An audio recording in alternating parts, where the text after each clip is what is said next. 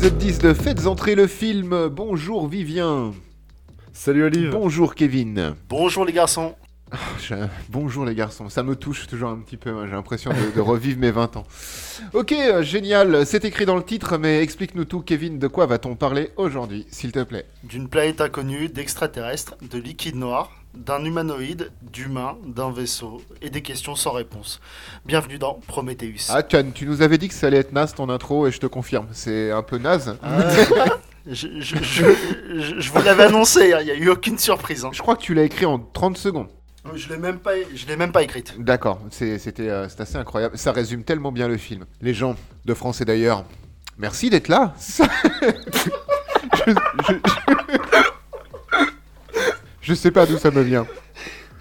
Ça me vient comme ça. Il fait très chaud aujourd'hui. Ça va être très compliqué, je vous cache pas. Attends, au moment où tu dis ça, j'ai chaud. Ah bah oui, moi aussi j'ai très chaud, hein, évidemment. Ça, c'est- je te jure, c'est. Euh, très bien. Euh, donc les garçons, on est d'accord pour dire que bon, euh, le film, euh, voilà, bof. Un chef-d'œuvre Non, Non. non. Non. Non. Moi, je, je pense qu'on peut dire que ça aurait pu être mieux. Voilà, Largement oui, j'aime mieux. bien, j'aime Oui, bien oui. cette- ce- cette- cet, op- cet optimisme. Ça aurait pu. Ouais, mais ça aurait pu être mieux. J'aime bien. Il y a une petite. euh, Ouais, c'est de la merde. Ah, il va m'énerver ce podcast. Je, je vous cache pas, Prometheus, ça va, ça va m'énerver. Euh, donc, un Prometheus, un film de 2012 réalisé par euh, Ridley Scott, avec entre autres Nomi Rapace, Michael Fassbender, Charlie Theron, Guy Pearce, avec une prothèse dégueulasse, et Idris Elba. Euh, Vivien, est-ce que tu, nous en dis un petit peu plus, s'il te plaît? Alors, euh, on commence euh, avec une musique magnifique, une bande originale magnifique de Mark Strettenfield, un compositeur de bande originale allemand. Mais là, c'est un des, donc un des gros points forts du film, c'est que la musique est, même si c'est toujours la même, elle est, on l'a dans la tête, mais quand on arrête le film, on l'a plus dans la tête, elle est très bien là où elle est. Ensuite, on a un plan d'hélicoptère qui skip sur plein de paysages différents. Euh, donc, euh, des paysages euh, déserts en fait, donc avec des, des, roches, des falaises, des, des- plaines, plutôt nuageuses, plutôt grises. Ce qui nous fait penser, enfin ce qui m'a fait penser personnellement à une, une scène un peu similaire dans 2001 l'Odyssée de l'espace, sans, sans drogue. Alors, Il peut pas s'en empêcher. Ensuite- Il peut pas s'en empêcher. Donc oui, pardon. pardon. Je, je- pardon. je- 2001 l'Odyssée de l'espace qui est une inspiration très importante euh, pour Ridley Scott car il apparaît plusieurs fois dans euh, les films Alien de Ridley Scott. Mais je vais pas en parler plus que ça. La scène d'introduction commence donc très bien avec une jolie, des jolis plans euh, d'hélicoptère. Tu sais pas trop pourquoi. Et tu sais encore moins pourquoi on arrive sur un alien humanoïde euh, très tôt dans le film en fait. On voit une sorte de gros monsieur tout blanc, très moche, euh, avec un énorme vaisseau tout rond, très moche, qui s'en va. Et le monsieur tout blanc boit un truc ou mange un truc, on sait pas trop, euh, qui fait dégénérer, les cellules, et donc qui le, tue en le décomposant. On sait pas pourquoi il a fait ça, on n'aura jamais la réponse. Euh, ensuite, on a une scène en mode virus à la Resident Evil où l'ADN, on sait pas trop ce qui se passe, mais elle est détruite. Et un autre truc cool, Prometheus écrit comme Alien dans euh, les films Alien, avec les petits bâtons qui forment le mot petit à petit. Sauf que ça fonctionne pas parce qu'il y a des lettres qui ne sont pas en bâton, genre le S. Ah, du coup, ça fonctionne Voilà. moins bien que dans Alien. Ah, pardon. C'est annonciateur d'une film de merde, j'ai envie de dire. Enfin bon, non, non, bref. Merci Vivien.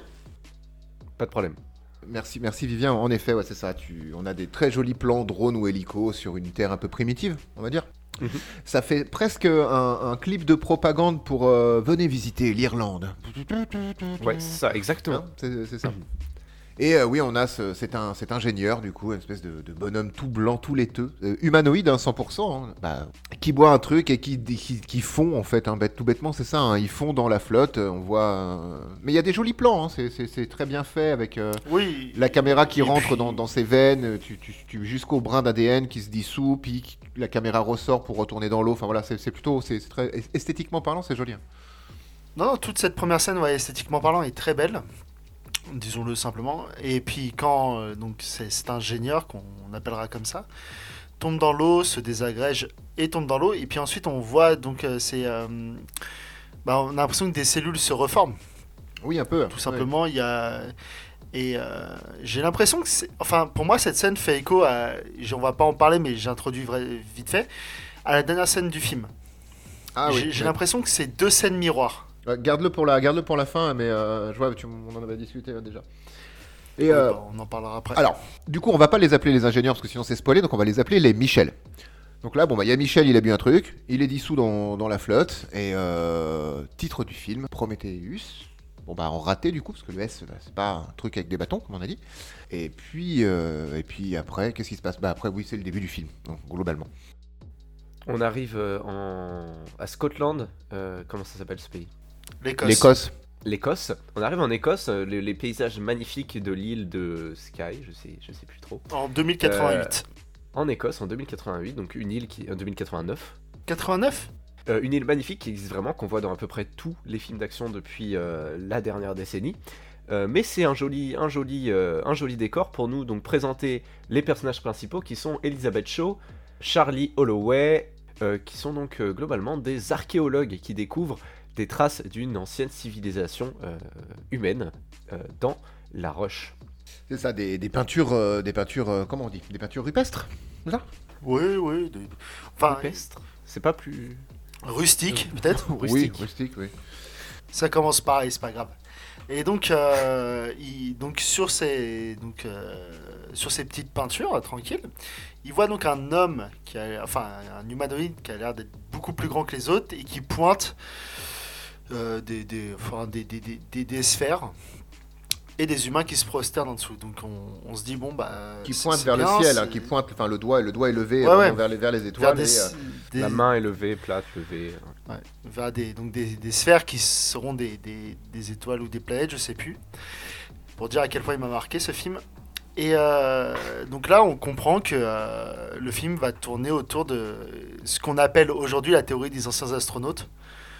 Donc c'est euh, possiblement c'est euh, visiteurs qui sont venus ces plusieurs fois. ces et- extraterrestres qui sont venus sur, sur Terre plusieurs fois. Et ce qui est bien, c'est que donc on a une première scène qu'on comprend pas.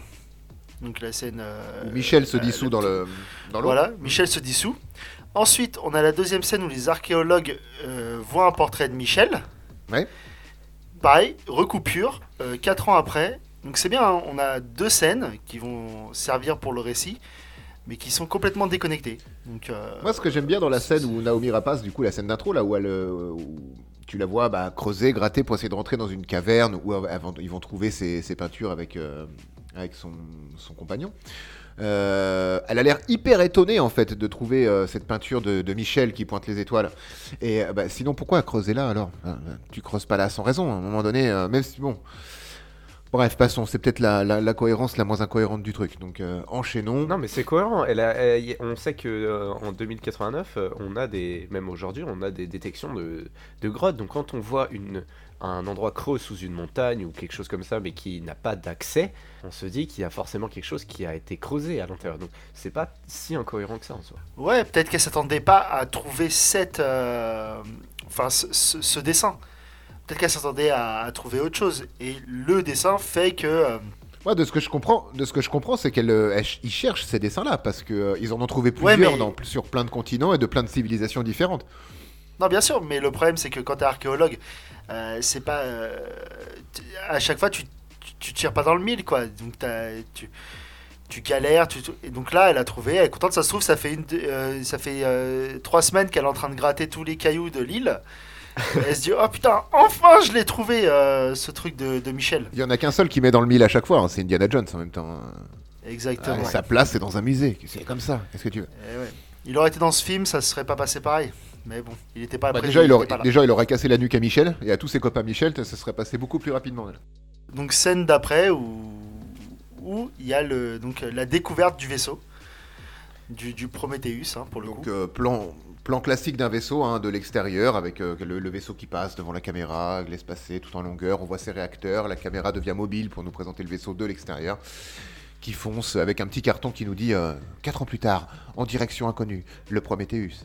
Mais du coup, on nous donne euh, avec ça la première incohérence euh, du film, parce qu'on on- on va, va pouvoir calculer, euh, euh, faire deux trois calculs euh, mathématiqueux.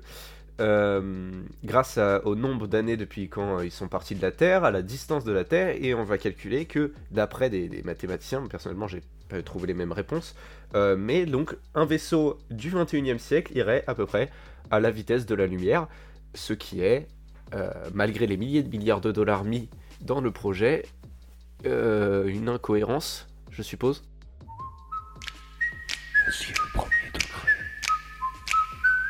Non mais très bien, mais je, je, m'étais pas amusé à faire le calcul. Les cartons, je te cache pas, je les ai lus que en diagonale, hein, en vrai, parce que le film m'intéressait moyen.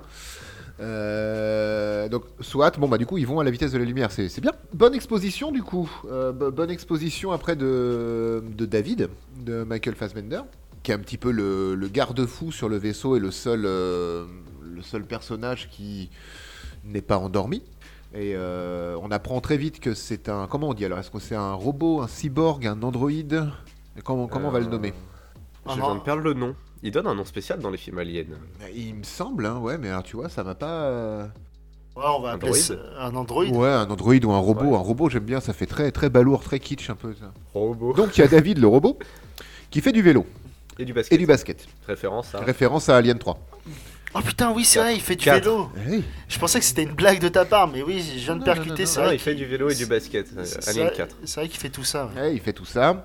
Euh, il est très humain hein, parce que euh, il apprend beaucoup de, de langage, de, de langue morte aussi pour pouvoir euh, les déconstruire. C'est ce qu'il va dire, dire lui-même, euh, puisqu'ils savent pourquoi ils sont partis. hein. David sait pourquoi, quel est le but de la mission, c'est de retrouver nos créateurs potentiels, les Michel du coup. Et du coup, bah, c'est peut-être un langage primitif qu'il va falloir utiliser avec eux, si tant est qu'ils arrivent à rencontrer les Michel et qu'ils arrivent à communiquer entre eux. Voilà. Très bonne exposition de tout ça. Et d'un seul coup, le vaisseau s'arrête. Euh, parce qu'il a dû, euh, il, doit, y avoir un stop hein, dans la galaxie. À un moment donné, il y a un panneau stop qui te dit bon bah là tu t'arrêtes parce que bah, t'es arrivé. Non, parce que ça se passe pas comme ça quand un vaisseau s'arrête dans l'univers. Il y a pas de, enfin, je veux dire, il y a pas de. Non mais on va jouer les Monsieur premier degré aussi, mais il n'y a pas de frottement. Du coup, quand tu t'arrêtes, bah tu t'arrêtes. Sauf si tu rentres en collision avec quelque chose, je veux dire, mais sinon, Non, non, mais sans, sans- par contre, sans, sans, sans, sans rigoler, il a raison. Il n'y a pas de tempête stellaire, euh, de, de problème de, de, de particules stellaires ou quoi. Le vaisseau n'est pas censé trembler, euh, tout simplement. Oui, mais encore une fois, t'es- ça c'est pour apporter un petit côté dramatique. C'est juste pour expliquer en fait de manière très simple aux spectateurs que ah bah, il se passe quelque chose c'est bon on va ça ça justifie le fait que euh, bah, on, on- on sorte tous les humains de, de leur stase on est arrivé à destination si tu voulais le faire de manière scientifique à la limite tu mettais juste un warning warning nous sommes arrivés à destination sans que ça ça, ça il y a du chafouin et que le vaisseau soit bousculé ça Non, fonctionnait aussi pas- Voilà. parce que tout simplement, en vrai, t'as pas besoin d'un commandant avec deux pilotes pour poser ton, ton vaisseau. Non, mais tout simplement, le, le truc, ça fait de- deux ans, quatre mois et 18 jours qu'il est dans l'espace et qu'il n'y a eu aucun problème. Tu vas pas me dire que pour faire un atterrissage, j'ai besoin d'humains. Regardez Elon Musk qui fait atterrir ses fusées. hein. Ouais, c'est pas faux. Ouais, ouais. Ah mais bon là en plus on a quand même un bête de pilote, je veux dire, euh, c'est Mdal, enfin Idriss Elba hein, qui, qui, qui va poser le vaisseau, donc c'est quand même un mec qui pèse un petit peu, tu vois. Donc, euh, première euh, réveillée euh, de, des- des- des- des- des cryostases, ce qu'on va deviner comme un peu la commandante, on va dire, le- la, la chef, euh, euh, Meredith Vickers, si je me trompe pas, qui, euh, dès sa sortie de cryo, euh, se met à faire du sport, euh, est en pleine forme, et donc va demander à David de réveiller les autres. On sent déjà une tension entre les deux personnages, hein, ils ne s'aiment pas trop. Alors on le comprend, on le important. comprend très très vite, hein, ouais. c'est- important plus ou moins en fait si on veut vraiment lire entre les lignes du film au niveau vous verrez plus tard mais de, de tout ce qui est euh, parenté de, tous les sujets euh, qu'on voit dans, dans- dans cet univers là de parenté euh, d'enfance euh, qui sont des sujets très importants dans l'univers euh, malheureusement passés à côté mais on en reparlera après. Euh, David va, va- va réveiller les autres donc tout le monde se réveille. Tout le monde vomit donc comme quoi la cryostase en fait c'est pas pour tout le monde. Et qu'est-ce qui se passe? On atterrit euh, sur le Non, t'as raté, une petite scène quand même, j'aimerais juste revenir sur une petite scène, parce qu'il y a un truc intéressant. Bah, une des scènes les plus importantes, c'est surtout euh, le briefing. Ah il est magique ce brief. Le briefing où donc on voit euh, Wayland, donc euh, l'homme qui a payé euh, pour, euh, pour tout ça, tout simplement. 1000 milliards de dollars. Ouais, Voilà. c'est un peu beaucoup. On dirait une rançon dans euh, un jeu pour petits garçons, tu sais. Vraiment c'est ridicule. C'est ça. Mais donc, euh, voilà, il nous explique pourquoi ils sont là. Et surtout, euh, les, en- enfin, les enjeux. Donc chercher les, ceux qui ont créé les humains. Et donc tu, tu, payes quelque chose 1000 milliards de dollars. Donc euh, c'est pas mal. Et les deux personnes responsables de cette excursion à des années-lumière de la Terre, c'est deux archéologues. Vraiment Oui, mais comme, elle, comme, euh, comme le dit euh, Elisabeth Shaw, hein, les, les- archéologues, quand, quand c'est à leur tour de parler et qu'ils leur présentent à toute l'équipe qui est là, donc il y a des géologues, des, des biologistes, enfin voilà, tout normal, hein, on va quand même sur une planète étrangère, c'est l'occasion d'emmener euh, tout un tas de scientifiques, à raison d'ailleurs. Euh, en, vrai, ils ne savent même pas pourquoi ils ont signé ces types-là. Et ça, tu le comprends hein, dans le briefing, le, géologue euh, demande, mais au fait, pourquoi on est venu? Qu'à aucun moment, ça n'a inquiété personne. On, leur a dit, on part sur une planète, ça vous dit, vous serez payé tant. Ok, d'accord, je viens. Bah, même euh, les, les, les, les deux euh, autres mécaniciens, enfin les deux autres qui contrôlent le vaisseau, qui, euh, qui s'amusent à parier sur pourquoi ils sont venus Oui, ici. bien sûr. Ils, ils en savent. Mais rien que ça, déjà, pour moi, ça décrédibilise tout le, toute leur mission, en fait. Tu ne pars pas comme ça sur une mission où tu vas, enfin, deux ans de voyage interstellaire sans un minimum préparer ta mission et ton équipe. C'est vachement mieux expliqué pour une petite mission qui se passe sur Terre comme ça dans Alien versus Predator, clin d'œil, que, et, que, que, que dans un film euh, Prometheus qui se veut pour le, coup euh, en lignée directe avec, euh, avec l'univers Alien. Mais on y reviendra après. Non, non mais en, vrai, c'est comme. Ils ont passé des entretiens, ces mecs-là. Parce qu'elle le dit bien, Vickers, quand elle dit Bon, à ceux que j'ai recrutés, bien le bonjour. À ceux que je n'ai pas recrutés, bah, bien le bonjour. Et moi, je, je veux dire, comment se passe l'entretien? On te pose des questions, tu, tu te vends, tu signes ton chèque. nanana. À aucun moment, il n'y a aucun mecs qui se dit Bon, euh, le voyage, il y en a pour deux ans et que- enfin plus ou moins plus de deux ans. Allez, vous faites vos trucs et il y a plus de deux ans retour. Si vous revenez. hein. À un moment donné, moi je pose la question on va où pour faire quoi? Ça me semble quand même évident. Après, je pense que euh, ils ont déjà touché l'argent et que ça va à leur famille parce que sinon ça me paraît complètement con. Mais euh, il y a personne. Et les mecs se posent la question après deux ans et quatre mois de stase à se réveiller pour un briefing qui, qui- qui est assez nul. Hein. Il est pas ouf le briefing en plus. hein. Et on te dit, et c'est deux archéologues qui te disent, bah on c'est c'est pour voir, pour rencontrer nos créateurs. Putain, je me dis, moi je suis tombé dans une secte en fait. Pour rencontrer les Michel. Ouais, ça aurait été pire. Non, là on dit. peut dire le nom, on a le nom enfin. Ça y est, on, Ouais, on- et- on- Et, surtout, donc, tu te dis ça, donc ouais, comme tu dis, il y a les deux, les deux espèces de copilotes qui, qui se font des blagues sur euh, si c'est de la terraformation ou pas. Mais tu te dis, waouh, il y a personne qui sait quoi faire. Mis à part, euh, ouais, je dois, il doit y avoir six personnages qui sont plus ou moins introduits. Les, les 11 autres, tu sais pas à quoi ils servent. Tu te dis, putain, la mission elle va être longue. hein. Dans les cas, elle sera très courte. Mais euh, putain, je me dis déjà là, le plus gros problème que j'ai eu avec ce film, c'est pas les incohérences, même s'il y en a beaucoup, c'est que j'ai eu aucune empathie pour aucun personnage. Il y a aucun personnage qui m'a donné envie de d'être sympathique envers lui. On Il y les en a connaît pas aucun qui s- Ouais, On les connaît pas. On n'a pas. On, a, on les connaît pas. et la seule qu'on essaie d'introduire, c'est donc euh, Shaw, Elisabeth, avec des rêves sur euh, qu'elle a eu avec son père, sur sa plus ou moins sa, sa croyance. Mais même ça, ça me donne pas envie de l'apprécier. Je me dis, en fait, on a l'impression que tout ça est, comment on appelle ça? Tout ça est factice. Rien n'est réel. Et c'est, oui, certes, c'est un film. C'était le monologue de Kevin. Non, mais ça, tu sens que. Enfin, moi, je l'ai pris vraiment comme un cahier des charges. Il y avait un cahier des charges de bon. Alors, il faut une femme forte. euh, ce sera Elisabeth Shaw, parce que dans la mythologie euh, alien, je voulais pas en parler tout de suite, mais enfin voilà, il y a toujours une femme forte euh, au pilote, du film. Et ce film est bourré de, cases à cocher dans un cahier des charges, sans aucun développement à chaque fois, ou de même de cohérence dans son propre univers. Du coup, oui, non, il y a aucun, hein, il y a, aucun, intérêt en fait et euh, aucun affect qui se déclenche au, en tout cas sur les personnages. Quoi. Fonctionne pas. Parce que même la révélation qu'il va y avoir sur Vickers, plus tard dans le film, bah ça, ça m'affecte pas parce que ce personnage est antipathique du début à la fin. On n'a pas envie, on a envie qu'il lui arrive tous les malheurs du monde presque parce qu'on se dit putain c'est juste une, euh, enfin c'est une femme froide. Et tu te dis, et quand on a l'espèce de truc où on pourrait euh, avoir un, un minimum d'émotion d'empathie pour elle, bah j'arrive même pas à en avoir. Dans un film, pour introduire des personnages auxquels on doit avoir de l'empathie par la suite, il faut les introduire d'une façon vraiment euh, sensitive. Il faut euh, ressentir euh, les- premières douleurs, les premières frayeurs, les premiers rires du personnage avant même que le film commence en soi, avant même que l'histoire commence. Sauf que là, vu qu'il n'y a rien de tout ça, bah quand les, personnages ont mal, quand les personnages euh, s'amusent, quand les personnages sont heureux, quand les personnages sont tristes, on n'est pas habitué à ça, on voit juste des inconnus bah, ressentir des choses, et quand on voit des inconnus ressentir des choses dans une œuvre de fiction, si on nous a pas été présenté à ces choses et à ces inconnus, ils sont inutiles.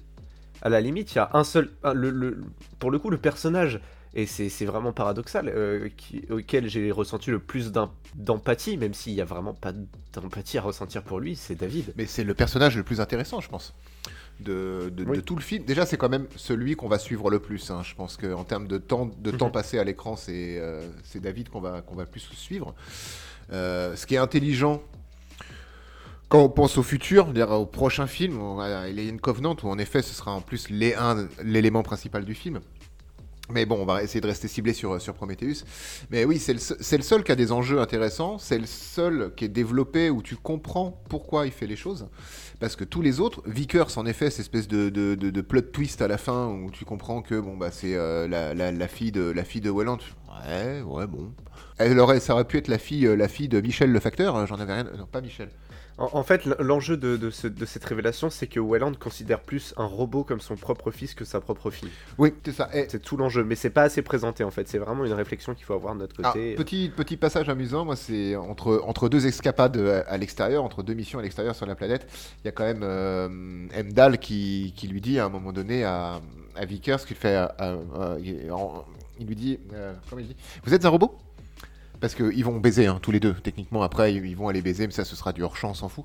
Et tellement elle est froide, euh, le, commandant du vaisseau arrive quand même à se poser la question en fait de est-ce est-ce qu'elle est humaine ou est-ce que c'est un robot?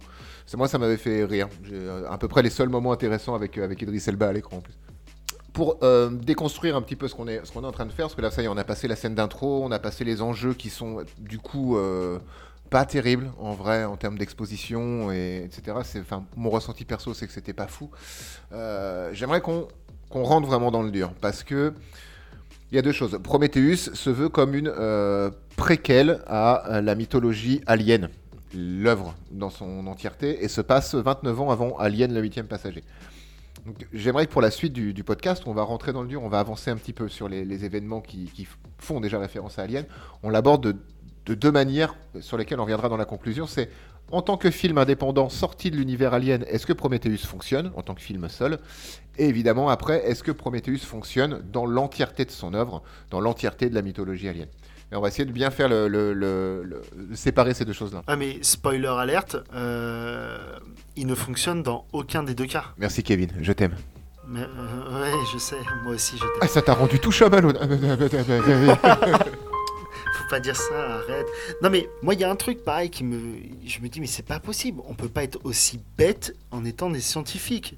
Après peut-être que j'idéalise ça, mais c'est pareil. T'es sur une terre inconnue. Tu ne sais pas ce qu'il y a. Tu ne sais pas ce que tu peux trouver. Des mecs préparent des armes. T'as chaud qui va leur dire Euh, non c'est une mission scientifique, ok, pas d'armes. À quel moment t'as cette réflexion là t'es sur une planète que tu connais pas, tout peut te bouffer. Non, mais surtout quand tu sais, Shaw, elle sait ce qu'elle veut trouver. Elle veut trouver des géants vivants. À partir du moment où tu cherches des géants vivants, des, des trucs qui font euh, deux fois ta taille et sûrement des dizaines de fois ta force, euh, et que tu veux, tu veux les, les trouver vivants et leur parler, tu sais pas ce que c'est que t'as en face de toi. Pourquoi tu réfléchis aussi. On va dire que dans les films, en général, il y a trop d'armes. Mais là, pour le coup, euh, c'est c'est ir- c'est irresponsable de dire que non, on n'a pas besoin de se défendre contre des géants. Et- exact. Et puis surtout, tu sais pas s'ils vont être hostiles ou pas. Parce que ça a beau être tes créateurs ou, ou pas, on va le découvrir après. Rien ne dit qu'ils vont être sympas avec toi et qu'ils vont te faire un câlin. Ah oui, clairement, clairement. Mais d'ailleurs, ça va pas tellement se passer comme ça. hein. C'est plus décapitation. euh, Oui, euh, décap- décapitation et bon, euh, très mauvais karma pour les humains à ce moment-là quand ils vont être face à, à ça. Donc, on on est bien d'accord qu'après, ils quittent le vaisseau. La première fois, ils, ils rencontrent le dôme. C'est ça, ils vont vers, euh, c'est ça, vers une espèce d'énorme dôme en pierre. hein, euh, Voilà. Ils vont pénétrer dans quelque chose. C'est ça. Donc le léprochaune va utiliser ses, euh, ses- ses- ses sphères pour faire la topographie. Un léprochaune qu'on n'a pas spécialement beaucoup apprécié depuis qu'on n'a pas qu'on n'a pas beaucoup apprécié depuis le début du film parce qu'il a l'air d'être très antipathique. Encore un. Oui. Et on va se rendre compte que euh, la première personne à qui il lui parle, donc le biologiste, Minfield, Euh, Milburn, Ouais, je- Milburn. Mil- Milburn, Ouais. qui l'a envoyé chez, il va devenir son meilleur copain pour les dernières heures de leur vie. C'est ça. Et donc on envoie le, le géologue spécialiste de la topographie qui va quand même être le seul à se perdre hein, dans cette euh, sa petite euh, génial. Pour son caillou. le, le léprochaune, un Il magicien. aime les cailloux pourtant. Et, et donc ils avancent tranquille et ils arrivent dans une salle où il y a un liquide qui tombe des parois. On imagine, enfin ça ressemble beaucoup à de l'eau, mais on sait pas. Et les mecs disent, Eh, regarde, c'est respirable. On peut enlever nos casques. Qu'est-ce que tu fais? T'es sur une. Je vais refaire le même speech. Hein. T'es sur une planète que tu connais pas. Tout peut te buter. c'est hostile. T'enlèves ton casque. Putain les gars, moi j'ai envie de vous dire bravo. vous savez ce que c'est. Vous, donc le mec l'enlève, tout le monde lui dit non, non, non, l'enlève Fré fait Ah, ça va bien. Et donc tout le monde se dit bon, bah ok, moi aussi j'enlève. C'est ça. C'est complètement débile. Euh, réaction Mais ça, complètement débile. C'est aussi un, un- un- c'est un, cliché, mais en même temps, c'est aussi un problème d'ego euh, de l'humain. Euh, nous, en tant qu'humains, on se dit, euh, il y a tel nombre de- d'atomes, tel nombre de matières, tel nombre de gaz possibles, on les connaît tous, on se dit qu'on les connaît tous, et du coup, bah, si on détecte rien d'anormal, on se dit que c'est bon. Et là, comme tu as dit, ils sont sur une planète inconnue, et là, en fait, c'est pas si, comment dire, débile que ça, c'est vraiment, en fait, une réflexion, ça peut être une réflexion sur euh, le- l'ego euh, l'ego de l'espèce humaine qui se dit je connais tout, euh, je sais qu'il n'y a pas de danger là par rapport à ce que je connais, du coup ça veut dire qu'il n'y a pas de danger. Sauf qu'on verra plus tard qu'il y a d'autres dangers qu'ils ne connaissent pas, mais c'est pas tant une incohérence je trouve, ce, ce moment-là. Ouais, mais moi c'est juste qu'il refait le même coup dans Alien Covenant en fait. Ah ouais, encore plus rapidement. Ils sortent directement sans casque. comme Non, non, mais, non, mais ton, ton coup de l'ego de l'humain, ouais, j'avoue, c'est. c'est une- Enfin, c'est une lecture que j'avais pas eue et elle est très bonne. En, en vrai, ça, ça me plaît pas mal. Mais j'ai une autre question après. Donc, ils ont toujours pas de casque. Ils avancent. Le mec, il y a quelqu'un qui leur dit. Alors, peut-être je l'ai mal lu hein, ou je l'ai mal compris. Il dit il fait moins 24 degrés. oui, ça c'est froid. C'est très froid, moins 24 degrés. À quel moment tu ne portes pas ton casque? Non, enfin, de toute façon, c'est complètement débile d'enlever son casque. Euh, euh, ils arrivent dans une petite pièce mal éclairée, avec de, plein d'urnes à l'intérieur. Oh oui, non, je voulais revenir sur quelque chose. Juste avant qu'ils tombent sur cette pièce avec euh, donc plein d'urnes contenant un liquide noir qui ressemble un peu à ce qu'a bu Michel au tout début du film, dans la première scène. David trouve des petits boutons pour euh, décrypter, ouvrir la porte et euh, certainement, euh, voilà, bon, il trouve des, petits boutons sur la paroi d'un mur, donc il frotte les boutons et les allume. Et donc, c'est le système de vidéosurveillance qui se réactive. Et je pense que c'est le système de vidéosurveillance le plus con que j'ai jamais vu de ma vie. C'est-à-dire que ça va te rejouer la scène qui s'est passée bah, il y a 2000 ans à peu près, hein, ça tu le sais pas, tu, on te l'explique après, où tu as plein de Michel qui courent, euh, qui c'est des hologrammes de Michel, parce que bah, tu revis, c'est donc de la vidéo qui passe devant toi, mais si tu veux comprendre ce qui se passe dans la vidéo, tu es obligé de courir après ta vidéo, du coup, parce que euh, le- la vidéo se déplace, elle, elle te rejoue la scène, donc elle court dans les couloirs, etc. Et donc toi, bah, tu es obligé de courir après ta vidéo pour comprendre. C'est comme si tu regardais Prometheus, sauf que Prometheus était accroché dans- à une remorque, ton écran, tu vois, et que la remorque, elle roulait, et toi, tu étais derrière en train de courir en permanence pour voir ce film. C'est con quand même. C'est vrai, c'est vrai. Et en plus, c'est un, un gros problème. Alors, je, je me suis pas renseigné plus que ça sur la production de cette scène euh, et de ces différentes scènes holographiques bleues. Euh, mais avant que les hologrammes bleus apparaissent, la salle euh, où les hologrammes bleus vont apparaître est éclairée jaune. Oui, c'est ça. Mais euh, Je... Pourquoi? Parce que on n'a pas le temps, on n'a pas le temps. Pff, laisse tomber. Cours après ta, cours après, cours après ta, ta, ta vidéosurveillance. Voilà, courons après ta vidéosurveillance. On court après la vidéosurveillance. Et puis surtout, David, il comprend le langage direct. hein. Mais il l'a étudié au début du film. euh, le Non. langage. Il n'a pas étudié ce langage-là. Il a étudié plein de langages. Du sumérien, du ça. Oui. Mais euh, ça me paraît. Enfin, je peux comprendre que ça soit un cyborg, il, voilà, il est au top de sa forme. Mais quand même, ça arrive trop vite. Eh, C'est 3 PO, il dit combien de langues? Bah voilà. Donc, vidéosurveillance, et il trouve, il trouve quand même un artefact ultime. Il trouve une- une tête. Une tête, ouais. Derrière une porte. Derrière, Parce bah, décapitation. Non, non, excusez-moi, il trouve un corps sans tête. derrière une porte, il reste la tête. Et c'est là où donc le léprochon et euh, son copain le biologiste décident de, de- de partir parce que euh, ça commence à faire un peu trop peur. C'est assez- c'est trop pour eux, voilà, c'est trop pour eux. Alors que si on leur avait dit dès le départ, les gars, bon, on va prendre un vaisseau, on va dormir pendant deux ans, vous allez vomir en vous réveillant, et on part rechercher euh, des Michel, voilà. Euh, Peut-être qu'ils auraient juste dit, moi non, ça va, merci beaucoup. Et Voilà. voilà. Mais Non, le léprocon, il l'aurait accepté, parce que lui, il l'a dit, il est là pour l'argent. ouais, c'est vrai, c'est vrai. Ok, moi je suis d'accord. Enfin bref, dans tous les cas, ils s'en vont. Ils disent, ouais, nous on en a marre, c'est- c'était pas ce qui était prévu, mais on savait pas trop ce qui était prévu, bref, on se tire. Et ils s'en vont. Et c'est là qu'ils vont se perdre. hein. Donc du coup, le, le, le préposé à la topologie, voilà, le préposé à la, topolo- à la topologie va se perdre dans ce qu'il est en train de topologier, du coup. Ça se dit? Euh, non. Ils annoncent une, euh, le capitaine à l'extérieur qui est en communication constante, donc dans le vaisseau vers, euh, vers, la- vers le dôme, annonce euh, bon, il y a une tempête apparemment de silice euh, qui arrive, qui a l'air d'être ultra vénère. Les gars, revenez vite. Ils mettent la tête. Attends, on va pas parler de la salle du tout, là On va Ouais, parler de la salle parle. après, laisse-moi finir. Continue de courir après ton truc, toi. Eh, bah tiens, vas-y, parle de la salle. Alors donc, la porte s'ouvre grâce à David. Euh, une tête, premièrement, euh, donc derrière la porte, hein, bien évidemment.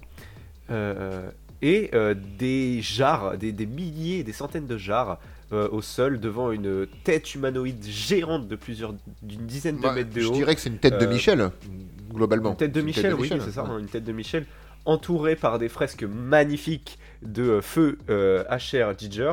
Et euh, donc, euh, petite exploration de, de- de- de la salle, on voit des, des petits vers de terre, hein, donc on se dit, oh, c'est marrant, il y a des petits vers de terre.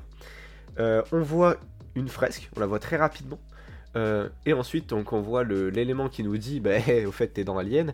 Euh, un magnifique euh, xénomorphe euh, taillé dans un mur devant ce qui ressemble être une tombe sur laquelle est posée une grosse émeraude verte. Alors, plusieurs questions, certainement, si vous n'avez pas vu le film, vont arriver à ce moment-là dans votre esprit. Qu'est-ce que c'est que cette émeraude? Qu'est-ce que c'est que Giger? Et qu'est-ce que c'est que Alien? Alien, je pense qu'en vrai, vous savez tous ce que c'est. Si vous écoutez des podcasts cinéma, vous connaissez l'univers Alien.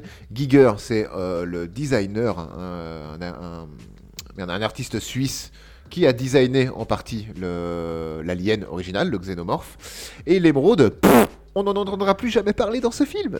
C'est pas très grave. Et Giger, on en avait déjà parlé dans Matrix. Euh, tout à Oui, fait. oui. exactement. Du coup, la salle est contaminée Euh, la salle, la salle est euh, contaminée, il- oui. Il pense qu'elle est contaminée en tout cas, parce que les fresques commencent à changer euh, apparemment, mais c'était en tant que spectateur, moi j'étais hyper frustré parce que les fresques ressemblaient quand même beaucoup à de, de l'art Ouais. de l'art graphique de Giger, mais c'est tellement mal éclairé, montré très très vite. En plus c'est des fresques qui sont au plafond, c'est un petit peu la, ch- la chapelle Sixtine des Michel, tu vois, mais bon, euh, version Giger, donc euh, et, et du coup ça va tellement vite que t'as pas le temps d'en profiter, t'as même pas le temps de vraiment comprendre ce que tu regardes, qu'il faut déjà partir. Et, et à ce moment-là du coup ils prennent, ils embarquent la, tête hein, et ils décident de, partir très vite puisqu'une tempête se lève. J'ai eu la même déception que toi de pas pouvoir, euh, en fait, pouvoir voir un beau décor. Parce que depuis le début du film, on a eu quoi? Des paysages, des décors euh, créés euh, par ordinateur, et on n'a pas pu voir ce décor qui avait l'air grandiose parce que c'était noir quoi. Bah, c'est ça, on a, on a juste pas eu le temps d'en profiter, ce qui est, euh, ce qui est, ce qui est dommage. Je comprends le parti pris de- d'un seul coup mettre tout ça dans un, dans un environnement de, enfin, de stress. On est immédiat stress dans, dans la Mhm. situation, mais euh, c'était un moment où, où je pense que ça aurait été assez sympa de qu'il y ait un peu de, De poser. de, de contempl- de- de contemplation à ce moment-là, de, de pouvoir, euh, de pouvoir souffler un petit peu avant de repartir sur quelque chose de, de plus énervé. Et puis surtout, c'est énervé hein, parce que c'est contre course contre la montre face à la tempête. hein. Exactement. Donc, euh, donc bah, ils y arrivent, enfin ils arrivent à retourner, sauf qu'ils font tomber la tête à 2 mètres de l'entrée, sinon c'est pas drôle. Ensuite, une scène magnifique où euh, je me demande comment ils font pour survivre à l'extérieur Ouais. avec la une tempête. de, de, de morceaux de ce qui semblait être du métal, du verre, de la silice. Tu as De la dit, silice, euh, c'est une tempête de Olive, silice, ouais. mais bon, après c'est une tempête sur une planète extraterrestre, donc on n'a pas de point de comparaison. Elle est vénère, il y a des, il y a des vrais, il y a des vrais morceaux de cailloux qui, enfin il y a des vrais cailloux du coup qui sont transportés par le vent, euh, mais qui ne déchirent ni leur combinaison ni n'abîment leur, leur euh, visière en, en verre, hein, du coup. Voilà, c'est-à-dire qu'il pourrait totalement survivre à l'extérieur. Alors, il pourrait du coup, oui, totalement survivre à l'extérieur, mais bon, là, non. Il faut que, voilà, faut retourner dans le vaisseau, il faut que ça aille très très vite. Ils arrivent quand même à récupérer la tête. C'est un petit moment de, tension qui fonctionne pas du coup. Ils récupèrent la tête, ils ferment la porte, euh, la soute, hein, globalement du vaisseau. On va pouvoir souffler un petit peu. Petite, euh, petite euh, question.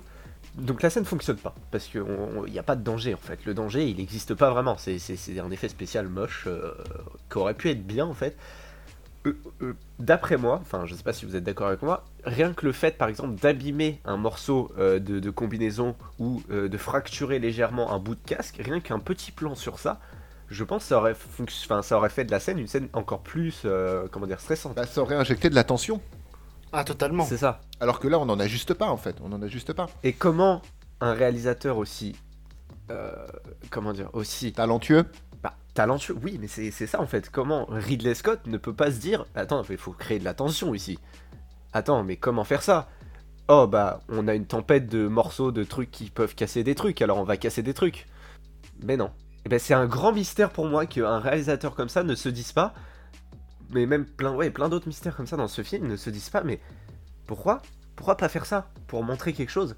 Et pourquoi ne pas juste rajouter des, des- des petits détails qui, qui font qu'au final on ressent quelque chose Parce que là vraiment la scène euh, pour moi c'est une scène limite comique. Ouais, non, les voilà, gens c'est s'envoient en l'air, euh, ils se prennent des murs et puis c'est tout. Ils quoi. se prennent des murs et ils sont élitroyés à la fin dans, dans la soute. La soute se ferme et point final quoi. C'est voilà, il n'y avait pas aucune aucune tension. Même le fait que la tête reste à l'extérieur, tu sais très bien qu'ils vont la récupérer quoi qu'il arrive.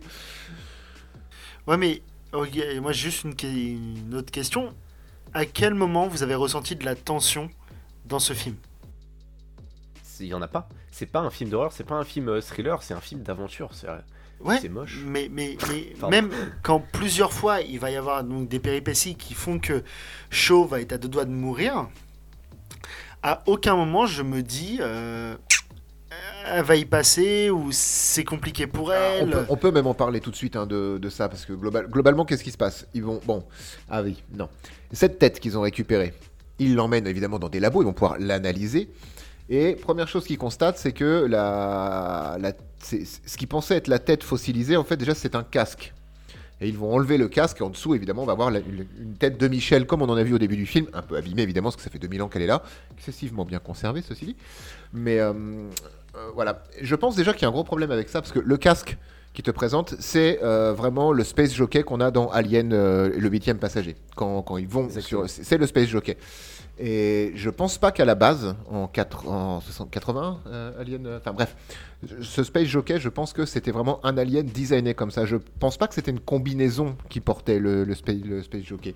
Donc là, ils ont dû meubler, parce que si tu regardes bien, même quand ils enlèvent le masque, etc., le, le masque et la tête ne matchent absolument pas ensemble. hein. Non. Alors qu'il a les yeux au niveau du menton euh, sur le masque, ça ne fonctionne pas.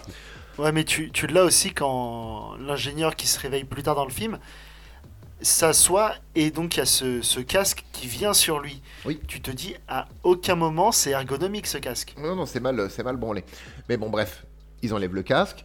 Et euh, Shaw, qui est là, qui est donc archéologue, mais aussi apparemment euh, biologiste, parce qu'elle a l'air de savoir ce qu'elle fait. Ils sont dans un labo maintenant, dans, dans le vaisseau. Ils font des expériences dessus. Et ils ont une excellente idée.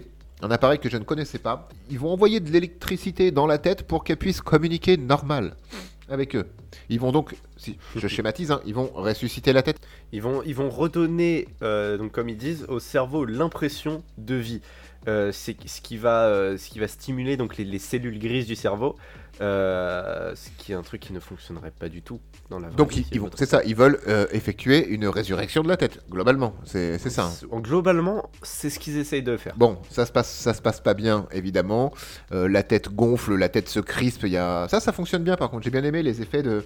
Le visuel, en fait, hein, de, de la tête qui, se crie, qui fait des grimaces et choses comme ça. Ils ont le temps de, de contenir la tête dans un caisson et elle explose. Juste euh, pour ces explosions, on a deux explosions comme ça dans le film, deux explosions, euh, je vais dire, euh, comment dire, bio... hmm, Enfin, des, des explosions de corps vivants en fait, euh, deux fois dans le film, qui sont des explosions qui nous font énormément penser donc aux, aux explosions dans, dans l'univers alien, enfin aux explosions. Comment expliquer ça?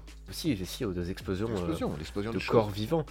C'est ça, aux explosions de choses, et qui sont très particulières, mais qui, moi, personnellement, euh, me font penser tout de suite à l'univers. Si on doit donner des petits points forts au film, je dirais qu'ils ont réussi à faire exploser les trucs dégueux. Euh, moi, l'explosion, j'aurais pas fait le lien avec Alien, mais oui, l'explosion fonctionnait bien. Avec, enfin, voilà, c'est une scène de labo qui m'a. Je, je te cache pas qu'au cinéma, j'ai pouffé de rire. hein. Vraiment, le côté. euh, Et on va lui mettre de l'électricité, et puis comme ça, on va voir s'il peut communiquer avec nous. peu importe dans quel millénaire tu passes ça, je- j'étais pas prêt. J'étais pas prêt à recevoir l'information. Tu vois, mais j'ai encore une fois, j'ai fait mon monsieur premier degré. À un moment donné, j'ai fait. ouais, complètement. con. Non, mais euh, c'est même pas ça le problème. C'est ce qui, ce qui arrive après quand il, quand il chope l'ADN de l'ingénieur.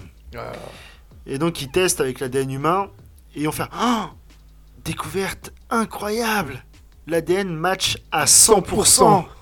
Non, mais c'est- Alors de fait, c'est pas possible parce que on a vu un corps, on a vu, un- on sait ce que c'est un corps humain et on a vu un corps de Michel en slip au début du film. Ce n'est pas la même chose. Non, mais vous foutez de ma gueule ou Ils quoi ont deux bras, deux À jambes. l'écran, à l'écran, on voit que c'est pas du tout les mêmes graphiques. C'est pas la même taille, ça ne fonctionne pas. Ce n'est pas le même, même le graphique n'est pas, enfin non, ça ne fonctionne pas. Donc tu peux dire que oui, en effet, il y a euh, un génome en commun, etc. Mais tu peux pas dire que ça match 100% en termes d'ADN, parce que si on va par là, je veux dire, on est 98% compatible avec une huître, hein, si on se réserve rien qu'à la Terre, tu vois, À quelque chose comme ça, en termes de, de- de- de construction ADN. Donc euh, je me sens pas huître. Et je me sens pas Michel non plus. mais quitte à choisir, je me sentirais plus proche du Michel. Mais tu peux pas dire que ça match à 100%. Ça ne, ça ne fonctionne pas. Non, donc, donc là, elle est, elle, elle est euphorique parce qu'elle a découvert nos créateurs. Ok. Et en même temps, donc euh, Holloway, lui, est en pleine dépression parce que euh, ils ont trouvé euh, que des mecs morts. Mais mon gars, comment tu n'as pas pu te préparer psychologiquement à ça? Vous êtes parti de la Terre vers l'inconnu et que vous trouviez personne de vivant, tu te mets en dépression. Mais tu, tu, de base, tu dois te, tu dois te dire, je vais pas arriver, ça va pas être, euh, je vais pas arriver dans une ville où tout le monde va être là, ils vont nous accueillir. À un moment donné, les gars, réfléchissez, merde. Non mais ça va pas se... Ils vont pas arriver en disant Eh, Salut Michel, ça va? Check, tranquille? Ouais, bien Bah, Holloway, t'as l'impression que c'est ça sa réaction. Il est, euh, je suis pas bien. euh, Ouais, mais en-. Holloway, on va aussi lui donner de bonnes raisons d'être pas bien parce que le petit coquin, le petit filou de David, pendant que les filles euh, récupéraient la tête dans, la, dans le dôme avant que la tempête de silice arrive, le petit David, lui, il a carrément piqué une urne complète avec cette espèce de mélange, euh, cette petite liqueur noire des, des familles, qu'il a, dans le plus grand des cas, mis au congélateur d'un des labos. Oui. Et voilà, il, bon, bah, faut tester. Donc, on- il ouvre une urne. On comprend que l'urne contient plusieurs. euh, euh, comment on pourrait appeler Quatre. ça? C'est qua- qua- quatre. Bouteilles, C'est C'est des bouteilles. c'est des ampoules. C'est un petit. Alors, Oui, c'est vrai, c'est des ça- ampoules. t'as les- raison. vous voyez, les, les- les- pour les gens qui nous écoutent, les ampoules de, de vitamines qu'on qu'on peut prendre de temps en temps, c'est du liquide dans une petite fiole en verre. On en casse les deux extrémités et ça coule après tout seul. Vous voyez, ben, bon, c'est c'est la même chose avec du liquide noir. Une bouteille de Perrier avec du liquide noir chelou à l'intérieur, pour faire plus simple. Donc David, il ouvre une bouteille de Perrier, il se met une petite goutte de, ce, liquide, noir et il va voir Holloway.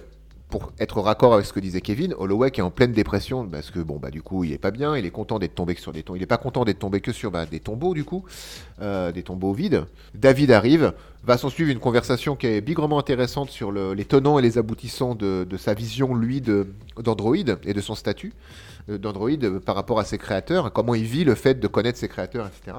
Et par contre, après, il va demander à David va demander à Holloway jusqu'où il serait prêt à aller pour euh, connaître la vérité sur ses origines. Et Holloway lui dit très simplement à tout, je serais prêt à tout. Ce qui est l'élément déclencheur pour David pour lui dire, eh ben on va fêter ça avec une petite coupe de champagne. Il lui verse un verre en euh, glissant cette petite goutte d'huile qu'il avait gardée sur son doigt pour que bah, Holloway l'ingère directement. Et on va avoir la première euh, réaction euh, à un humain, et en fait la réaction visuelle en plus de la réaction qu'on a eue au début du film avec le euh, Space. Non, avec l'ingénieur. euh, à l'agent euh, A0 moins 3959X.91 moins 5. Moins 15, pardon. Je voulais le placer, et je l'ai fait. À vous. Voilà. Donc là, on doit dire, on doit dire quoi? Des, des chiffres et des lettres qui se suivent? Après, bon bah Holloway, il retourne dans sa cabine et bim, il baise avec Shaw. Et du coup, ce Alors, d'abord, non, alors je suis désolé.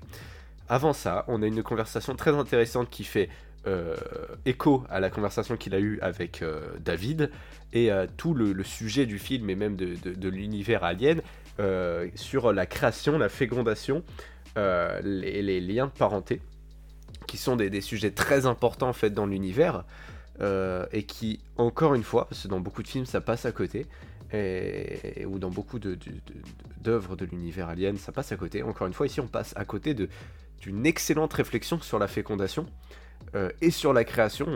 On, passe vite fait sur le fait que euh, les humains, voilà, ils ont créé parce qu'ils s'ennuyaient, que euh, en tant que, création, David euh, fait réfléchir à la déception qu'un humain aurait s'il entendait ça. Enfin, tout ça. Ensuite, on a une réflexion sur la fécondation, sachant que Shaw euh, est inféconde.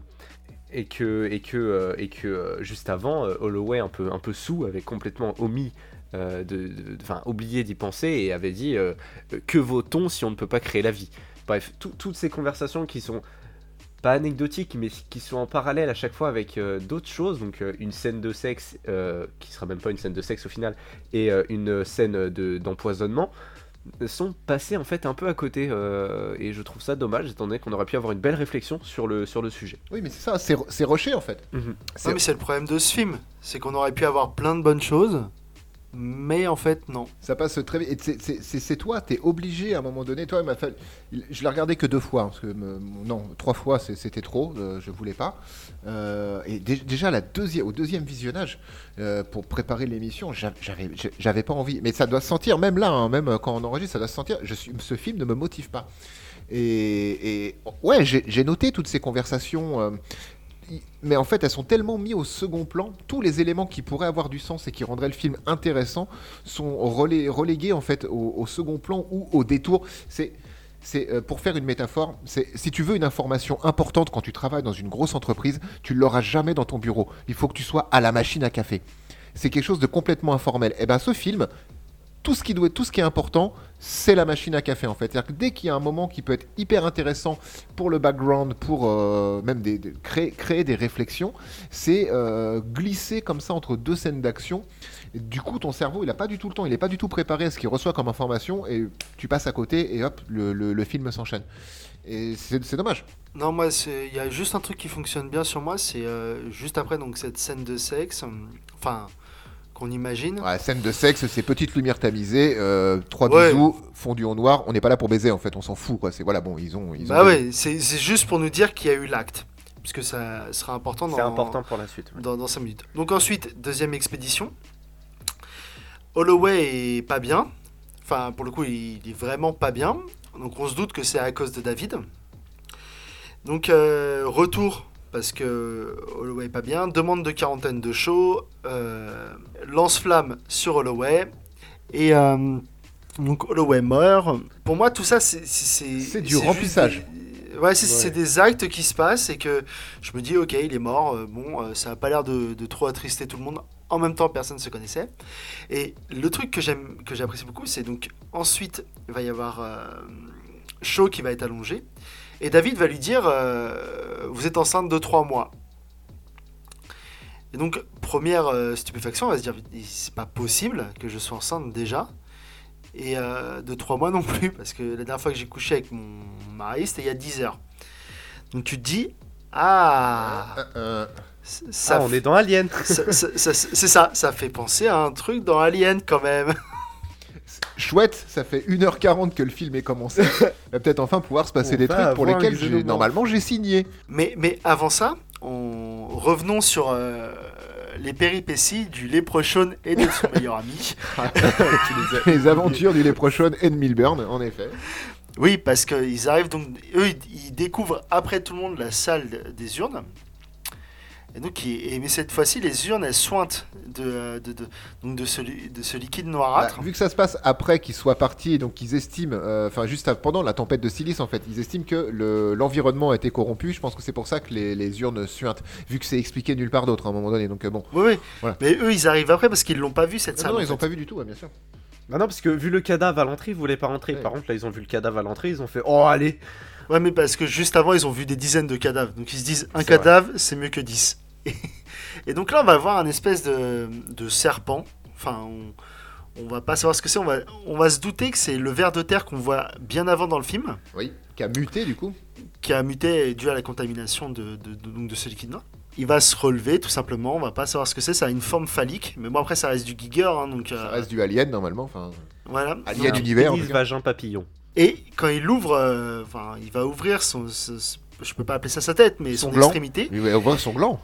Ouais, ouais, tu- oui, typiquement, c'est ça. Il va ouvrir son gland et on va voir. Ses ailes, euh, ses ailes, soyez classe. c'est- donc ses ailes. Il- on va découvrir quelque chose d'autre. Donc, euh, vas-y, je te laisse euh, dire quelque chose de poétique, Vivien. Un vagin avec des dents? C'est un peu ça, un peu ça, une sorte de vagin avec des dents. Euh, Donc, on a oublié la plutôt- poésie, quoi. voilà, non, c'est- c'est une fente euh, dentée euh, avec des petites ailes sur les côtés qui tient debout par un long cou, on va dire, trempé dans l'eau.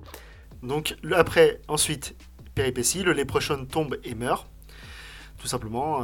Enfin, il Bah, tombe- Alors, un autre truc, on a le, le fameux sang acide qu'on Oui. retrouve dans, dans- dans les aliens qui fait fondre le masque. Le, le euh, euh, se fait asphyxier par le, son masque fondu qui se, qui se moule parfaitement avec son visage. L'autre se fait péter le bras par le, par le lombric euh, et se le fait entrer dans le corps. euh, Bah, le lombric s'infiltre par le, trou qu'il a fait dans la combinaison, lui pétant le bras, arrive dans le haut de sa combinaison, donc au niveau de son casque, et s'enfonce dans, bah, dans sa bouche, en fait, hein, tout, tout bêtement. Euh, voilà, floup, floup, floup. Et euh, c'est la fin des aventures de Milburn et du Léprechaun, du coup. Pour, vraiment que les gens qui n'ont pas vu le film, qu'est-ce que vous foutez là, bordel euh, comprennent un peu euh, à quoi ressemble cette espèce de. Donc, on a dit, bon, une bite, un gland avec un vagin et des dents et des ailes, ben, vous allez rien comprendre à tout ça. Moi, vraiment, si je devais mettre une image sur un truc que vous connaissez un peu, si vous avez vu Star Wars, l'épisode 4, le- l'original, Star Wars original, à un moment donné, Han Solo et ses copains, ils sont coincés dans le vide ordure du, de l'étoile noire.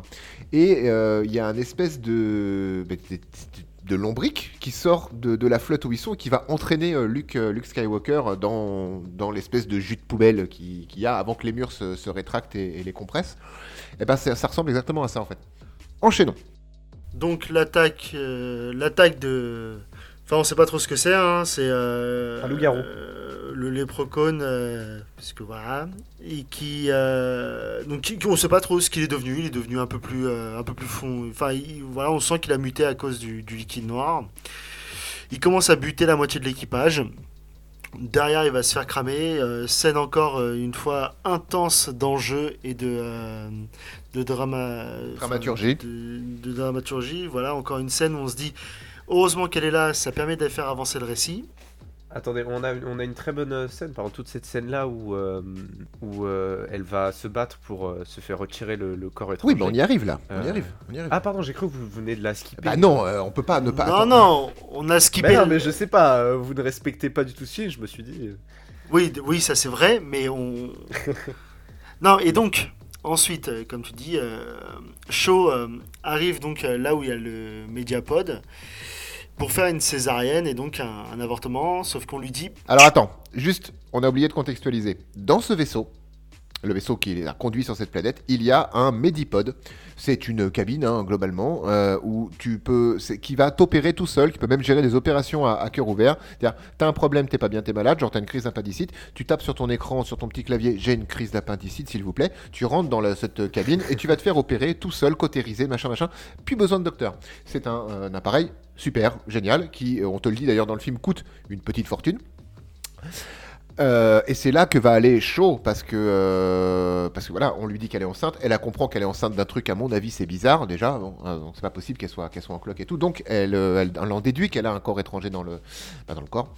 Et elle- idée de génie, elle va à ce Medipod pour se faire enlever ce corps étranger avant que ça foute un peu plus le sbul. Mais Mais vas-y Kevin. Mais...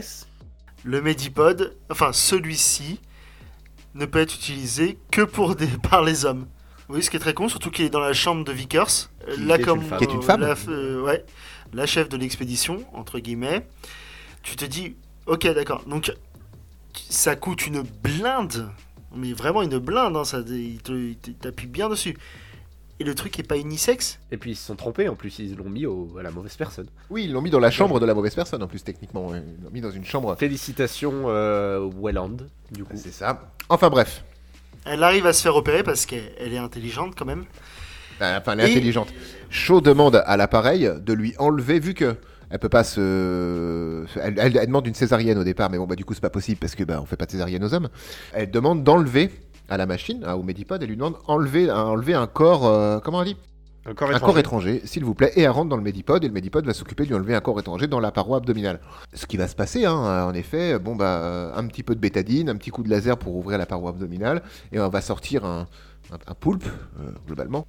Mais euh, je comprends pas que la machine s'arrête juste à enlever un poulpe, parce que du coup, vu que euh, Shaw est une femme, et qu'elle a un corps étranger, qu'elle déclare qu'elle a un corps étranger, mais que la machine n'est pas faite pour traiter les, bah, les, femmes, pourquoi elle lui enlève pas tout le reste, du coup, tout l'utérus, enfin tout ce qui n'est pas un, truc d'homme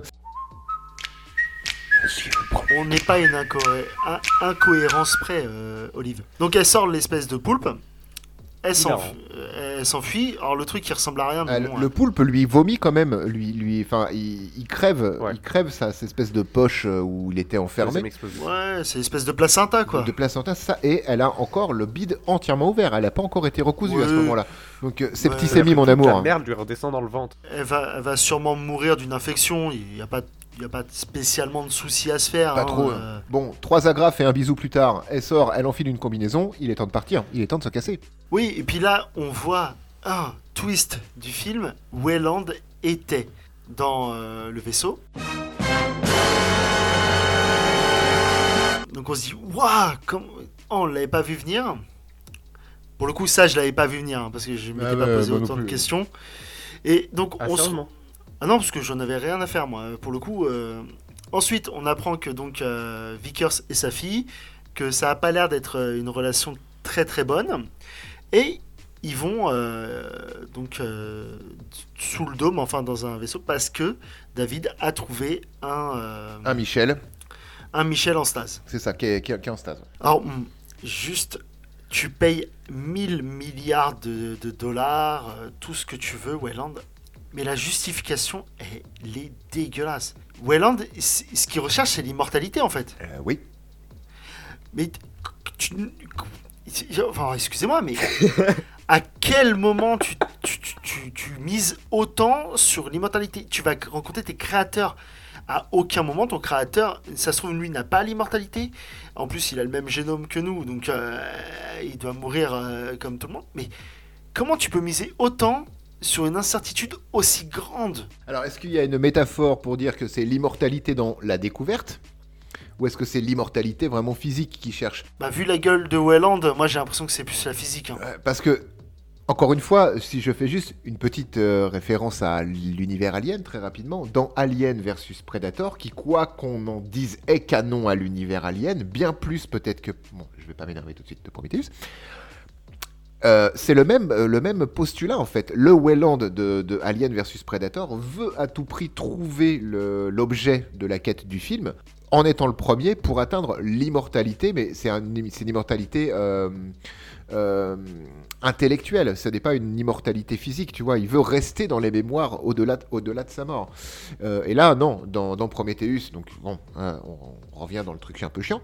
Euh, dans Prometheus, le, ce Wayland là, non, c'est ça, c'est il cherche une immortalité, une vraie immortalité euh, physique. euh, Enfin, moi c'est comme ça que je le perçois. bah, hein. c'est comme ça que je le perçois, comme ça que je l'ai perçu aussi, parce qu'on te l'explique pas autrement en même temps. Après, au-delà au- au-delà de, de cette réflexion sur l'immortalité qui revient chez Wayland, euh, chez Wayland, euh, il y a aussi euh, toute une réflexion qui est encore mise de côté sur euh, les croyances euh, qui est mise au début, au tout début du film quand on voit les, flashbacks, euh, mémoire, rêve de euh, Shaw dans laquelle une civilisation euh, enfin comment comment on appelle ça, font des, fu- fu- des funérailles euh, dans laquelle on apprend que sa maman est morte et dans laquelle on apprend que euh, il y a plusieurs religions, ça on le sait, mais ça a son importance dans l'instant. Qui devait avoir son importance dans la suite et qui a été encore une fois là aurait pu revenir, mais euh, n'est pas vraiment réexpliqué en fait et mise de côté. Non mais tout simplement, ce film est un a une grosse base religieuse, qu'on- quoi qu'on en veuille. Un gros socle créationniste de, de- de toute façon, qui, qui transpire des, de lui et de, fin, de Prometheus et de sa suite. hein. Et exactement. Donc, euh, ok, je veux dire, i- oui, ça peut être un, un sujet intéressant. Il y a pas, mais c'est traité vraiment. euh, je- Avec le cul Ouais, ouais, et encore. Je pense que ça aurait été mieux traité avec le cul, mais euh, non. Donc, on, on va skipper tout, tout, tout inutile. Il rencontre ce créateur. Ce créateur se réveille. Il fait un câlin à la tête de, euh, de, De David. David. mais il y va un peu fort, donc il lui arrache. Ah, quel dommage. Moi, je, je le sentais que, que, que, que ces mecs étaient des, des, des hommes, des- enfin des humanoïdes gentils. Les Michel, ça peut pas être des méchants. Bah non, bah non. Bon. Il s'appelle Michel Sauf- déjà. Ouais. Sauf qu'ils butent tout le monde. Sans- Donc pour le coup, Wayland, t'inquiète, euh, elle tombe un peu à l'eau. Oui, bah, il meurt. Tout... Welland, il se fait péter aussi, hein, ça. il- Ouais, oui. ouais. Bah, il se prend une droite et puis il est mort, quoi. Donc, ça. euh, Eh non, il se prend un coup de tête. Ouais, ah oui, oui, il se prend un coup de tête. Donc il, bah, il meurt. Et bah, il a rencontré son créateur. Il l'a même touché. Et, euh, je pense qu'il a vu la grâce. Et euh, donc euh, Shaw arrive à s'enfuir. N'oublions pas qu'il y a quelques heures, elle se faisait opérer. Sans trop d'anesthésie. hein. Non, non, Donc, bah, euh, mais tu, tu la vois au cours de toute cette euh, de ce moment où elle va se faire opérer, où elle sort de l'opération, elle a un, tu un, un stylo à, à aiguille comme on a souvent dans, dans les films un peu Ouais, de SF, ouais. comme ça qui peut t'injecter un anesthésiant ou peu importe ce que tu t'injectes. Elle, en fait beaucoup hein, des, des injections quand même. Non, Beaucoup après, trop. Je pense que tu t'endors au bout d'un moment. non, mais après, après, ce que j'aime bien, c'est que tu la sens qu'elle elle souffre quand même. Dans sa course, Oui, ouais. tu sens qu'elle tu sens tu- tu sens que l'adrénaline est là, mais tu sens qu'elle elle- elle peine. Donc, Non, mais ouais, excuse-moi. Pour euh, revenir juste une dernière fois sur cette, euh, toute cette scène-là, euh, cette scène est parfaite, euh, je trouve. Euh, c'est juste le, le problème, on- à part le, euh, la gueule de- du poulpe, euh, le, le problème, c'est- c'est c'est juste la scène qui est mise en, en relation avec ça, en fait. Coupure, pas coupure, je sais pas comment. Cut. J'arrive pas à trouver le mot, enfin, ouais. En- ouais, enfin, voilà. Euh, en même temps, il se passait un combat avec un loup-garou euh, monstrueux euh, dehors dans, le- hangar, et ça nous est mis par-dessus. Et c'est ça qui loupe complètement la scène, parce que la scène avec Elisabeth Shaw, pour moi, me fait énormément penser dans cette scène-là à Hélène Ripley, et, vraiment, je trouvais cette scène magnifique. Il suffit d'enlever les, tous les cuts où tu vois l'autre scène d'à côté, et t'as une super belle scène qui fonctionne super bien, où tu ressens là pour le coup euh, la douleur femme. Fallait, t'a- t'aurais préféré avoir la scène dans son entièreté plutôt quitte à soit. On demandait ça. même pas un plan séquence, hein, une, ça pouvait être cuté autant qu'on voulait, mais que on ne, on ait que ça, que ce soit pas cuté avec en parallèle euh, Milburn ou, euh, ou le Léprocone, je sais plus qui revient et qui, Je crois qui. Je crois que c'est Milburn ouais, qui, qui, qui, qui lui aussi était, qui lui aussi était infecté et qui qui revient sous forme ouais, de, de loup-garou chelou. Et oui, ça aurait été préférable, je pense que ça aurait été préférable, mais, euh, mais c'était pas standard. Ce, genre de truc que toi tu veux n'est plus standard au film d'aujourd'hui en fait, dans la, dans, la réalisation. Mhm. Et c'est le standard qui l'emporte hein, malheureusement.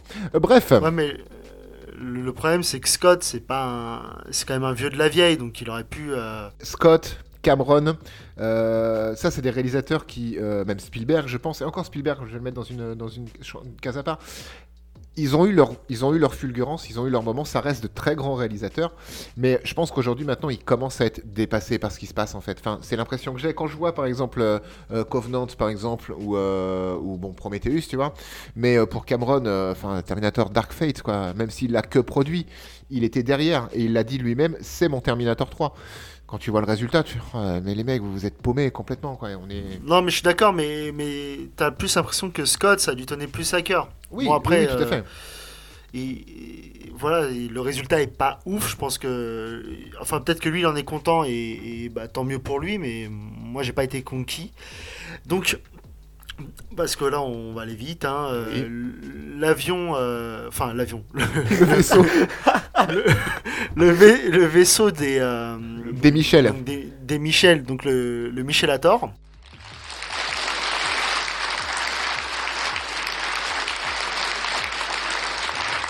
Il va pour, euh, pour décoller et aller, et aller sur Terre, éradiquer la, la, la race humaine. Enfin, ça, c'est ce que, que- ça, c'est ce que les, les, pro- les protagonistes Ouais. du film comprennent. Moi, j'avais pas compris ça du tout, mais c'est ce que eux ils comprennent. Genre, oui, il faut empêcher parce qu'il va aller sur Terre tout niquer. Euh, bah, Oui. euh, D'accord. Ce serait pas une mauvaise chose, j'ai envie de te dire. Oui. Mais euh, donc après, t'as euh, Idriss Elba, donc ja Yannick, Janek, ils lui disent vas-y, détruis. Il fait ok, bon, je vais m'envoler, je vais le défoncer. T'as ces deux copilotes qui, ont- qui étaient vraiment les, les deux mecs qui faisaient de l'humour. C'est un peu les, les comic relief de la, de la cabine de pilotage. Ex- exactement, ils disent bon, vas-y, on est avec toi, allez, vas-y, sans les mains, bim, explosion, le truc qui tombe, il court, il court, il court, ça tombe encore, il y a euh, la blonde qui meurt, c'est super intéressant. Ah, Kevin, il veut rush. Kevin, il veut. En même temps, je te cache pas que j'en ai marre. non, mais il y a, il y a- il y a- non, mais non, mais il y a plus rien. Il rien. Mais Bien sûr, Mais il y a mais il rien. y a quoi, il y a- quoi d'intéressant pendant ces 20 minutes là il y a juste le, le moment où tu te dis, mais pourquoi tu tournes pas à gauche Genre, t'as 50 cm à faire sur la droite ou sur la gauche et t'es sauvé. Non mais je, suis- je suis d'accord avec toi, mais ça pour moi c'est pas une bonne explication parce que Shaw, elle serait pas tombée, elle l'aurait pas fait la roulade. Ouais, mais- les parce que t'es es sous un état, t'es- enfin t'es tétanisé par la peur. Tu, tu cours tout droit parce que ton cerveau, euh, enfin c'est ton cerveau reptilien Alors, qui dit bah cours. Encore une fois, Je suis pas pour, sûr, pour hein. contextualiser euh, ce de, de Ah, quoi on moi je pense que si, hein, sous Euh, sous la peur, ton, ton corps réagit pas de façon logique. Euh, le, un- vaisseau, le vaisseau alien qui ressemble à un espèce de, gros euh, signe oméga, hein, d'un gros, un énorme oméga, retombe une fois que bah, il s'est fait pilonner par le vaisseau humain euh, pour l'empêcher de quitter la, planète. Il retombe sur la tranche et il avance, il roule, il roule un petit peu comme l'énorme boule qui poursuit Indiana Jones dans le premier Indiana Jones. Et on a donc Vickers et Shaw qui euh, sont les, les deux survivantes qui sont poursuivis par cet énorme vaisseau. Et beaucoup de gens ont critiqué cette scène-là, euh, euh, à raison ou à tort, peu importe. Euh, moi aussi, hein, j'ai- je l'ai critiqué en, leur- disant simplement, bon, à un moment donné, les filles, faites un pas sur le côté, il va passer, tu vois, au lieu d'être poursuivi par une galette énorme comme ça, c'était facile de l'éviter. Si ton seul argument contre le film, c'est ça, c'est complètement con. Dans un contexte où ça fait partie de tes arguments pour, euh, pour un peu casser le film ou apporter de l'eau à ton moulin, ça fonctionne. Et je rejoins ce que dit, ce que dit Kevin. En effet, dans une situation pareille, en étant très premier degré, ton cerveau peut juste te dire galope, galope, galope, va droit devant. Mais c'est une scène qui a fait couler énormément d'encre, qui a vénère beaucoup, beaucoup Twitter au moment de sa sortie. Ouais, et moi c'est vraiment pas la scène qui me vénère le plus dans le film. hein. Moi, elle me fait Ah non, rire. moi non plus, mais c'est juste une scène. Oui, voilà, c'est une scène marrante, débile en fait. C'est juste. euh, C'est ça, mais en fait c'est une scène qui te sert à, à buter un personnage dont t'en as rien à faire. C'est Il y avait du budget pour péter, péter Vickers euh, quand même. Elle avait plein de- d'autres façons de mourir, hein, mais elle, quand même, elle meurt écrasée par un énorme fallait- vaisseau. Fallait une mort, euh, bah il fallait que Michel Hathor euh, bute quelqu'un. C'est c'est vrai. Et le Michel Hathor a bien, bien réussi son, son coup. C'est du ça. coup, ouais. Et donc là, Shaw n'a plus d'oxygène, va dans le module de secours, et là, l'ingénieur arrive. Il est pas content, il veut tuer Shaw, mais roulement de tambour.